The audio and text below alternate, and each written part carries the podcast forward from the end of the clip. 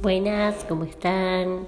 Acá un nuevo viernes y un nuevo podcast. Esta vez tengo ganas de hablar de una palabrita muy importante en terapia que llamamos proceso. Proceso que nos lleva a, a un tiempo sin tiempo, a pasos, a camino. Lo que escucho muchas veces es esta cuestión de la meta, el resultado, la llegada, ¿no? Como lo importante o donde tenemos nuestro foco de atención. Y bueno, ¿y qué pasa? Si, si no llegamos en el tiempo que queremos o si no es como queremos, nos invaden emociones como frustración, enojo, ira, eh, impotencia y muchas veces esto hace que abandonemos, nos quedemos a mitad de camino o que directamente no iniciemos ese, ese camino hacia la meta, ¿no? Acá tenemos dos situaciones que pueden aparecer con bastante frecuencia. Primero es esta cuestión de la inmediatez, la ansiedad, ¿no? Como no puedo esperar estos pasos o atravesar este, este camino, eh, estas emociones empiezan a primar y me empiezo a enojar porque lo quiero ya, ¿no? Como esta cuestión de la urgencia, ¿no? Se habla un poco de la generación de el ya. Por lo tanto, se abandona. Si no es ya, no es. Pero después hay otra generación que quizás representa a nuestros padres o abuelos, que es como más relacionado a un proceso de sacrificio, de esfuerzo, de lucha, de, de, de dejarlo todo en el camino, ¿no? Yo creo que acá estamos hablando de dos polaridades, ¿no?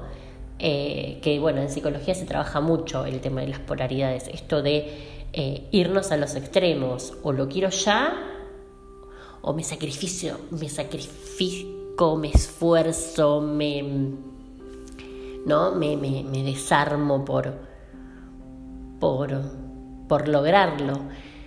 Y bueno, todos sabemos, esto no es ninguna novedad, que ningún extremo es positivo y que quizás lo que tenemos que empezar a lograr es este punto intermedio, este equilibrio entre ambas polaridades, donde eh, aceptemos que no es ni ya ni es dejándolo todo, que es así, eh, caminando, atravesando, trascendiendo cada dificultad.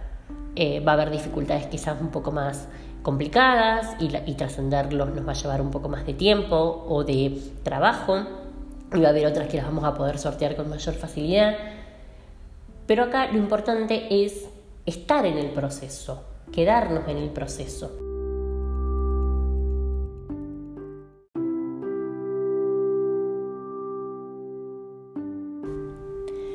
Yo creo que para poder quedarnos en el proceso, lo que tenemos que de a poco aprender es a vivirlo.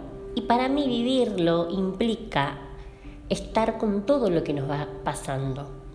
Primero, también empezar a incluir lo que sería el placer, la satisfacción, el gozo, el disfrute por estar simplemente caminando hacia mi meta. Yo me imagino, no sé, a lo mejor piensen ustedes en una carrera universitaria donde tenemos a lo mejor materias que nos cuestan y bueno, y cómo uno va trascendiendo, pero siempre em, pensando en, en ese sueño y ese sueño que sea como, como esta este volcán o esta fuente que tiñe todo del placer por, por, por, por sentir que estoy caminando hacia ese lugar, ¿no?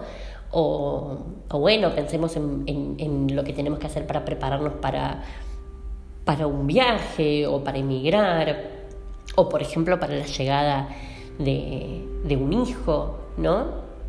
Esto de decir que, que lo que nos vaya tocando en el camino esté teñido un poco de, este sueño, de esta magia, ¿sí? También vivirlo implica estar con las cosas que quizás no están tan buenas y que nos implican a lo mejor un poco de duelo, un poco de dolor.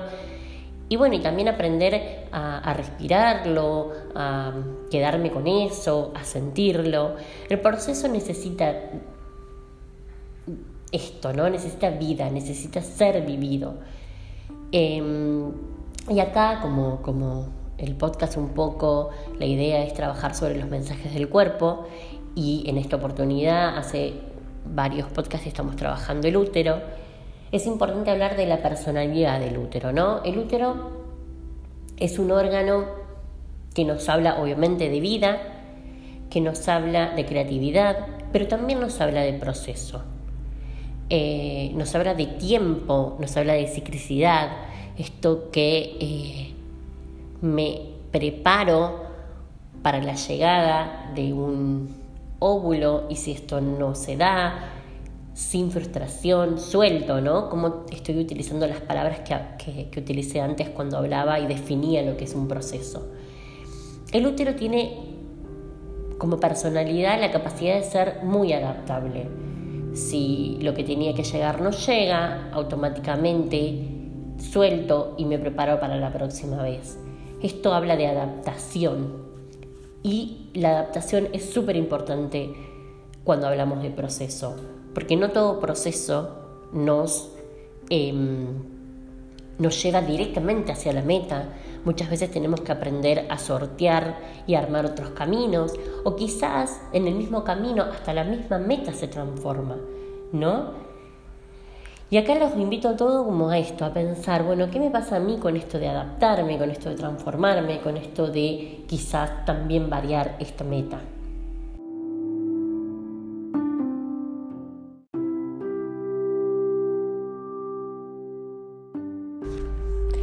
Entiendo que, que no es fácil poder hacer esto de, por ejemplo, cambiar una meta o adaptarme a un proceso porque casi siempre lo que domina o lo que prima es la mente, ¿no? las creencias, las ideas, eh, cargadas de estructura y de peso, de lo que tiene que ser, de lo que debería haber sido, de cómo debería haber sido, donde nos deja en un lugar muy fijo, en un lugar de un soy de determinada manera, muy estructurado, que obviamente impide este proceso de flexibilidad o de adaptación.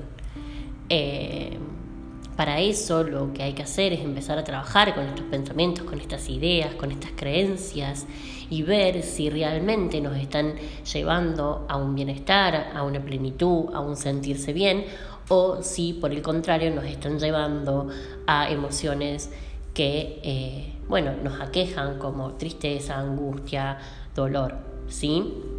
Y bueno, y, empezar a ir viendo cómo me voy sintiendo con esto y qué puedo ir em, cambiando en estas creencias, ideas y estructuras. ¿sí? Eh, y para eso creo que es importante escuchar a nuestro cuerpo, eh, escuchar su sabiduría organísmica, su su sabiduría holística y decir, bueno, ¿qué, qué me ¿cómo me habla mi cuerpo de proceso? qué me dice mi cuerpo de proceso y cómo este cuerpo no es siempre el mismo, ¿no? Por ejemplo, no es el mismo cuerpo el de un niño, de un adolescente, de un adulto, de un anciano, como el mismo cuerpo nos habla de este paso del tiempo, no es el mismo, no habla de un soy, el cuerpo es y punto, no, el cuerpo siempre habla de un siendo, ¿no? Em, aparecen los cambios en la pubertad, eh, aparecen los cambios en la adultez, aparecen los cambios en la vejez, con las arrugas, con las canas. Pero bueno, también acá se ve algo bastante transparente, ¿no? Como la misma sociedad o sistema nos invisibiliza el proceso, nos invisibiliza el paso del tiempo con esto de negar incluso, por ejemplo, la vejez y eh, ver publicidades repletas de una juventud que tiene que durar para siempre, ¿no? Bueno, creo que me parece que hay que empezar a romper con todo esto y enaltecer el proceso, el siendo. Y en un siendo siempre va a haber flexibilidad, tanto de la personalidad como de los objetivos, como de los proyectos. Estoy siendo de tal manera, estoy queriendo tal cosa, pero en otro momento puedo ser de otra y puedo querer tal cosa. Hoy puedo pensar de una manera, mañana puedo pensar de otra.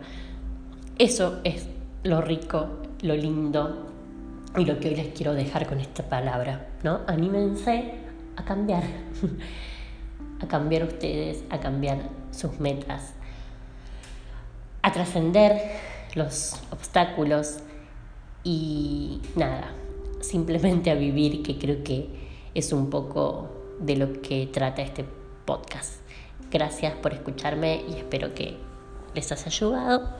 Besos a todos.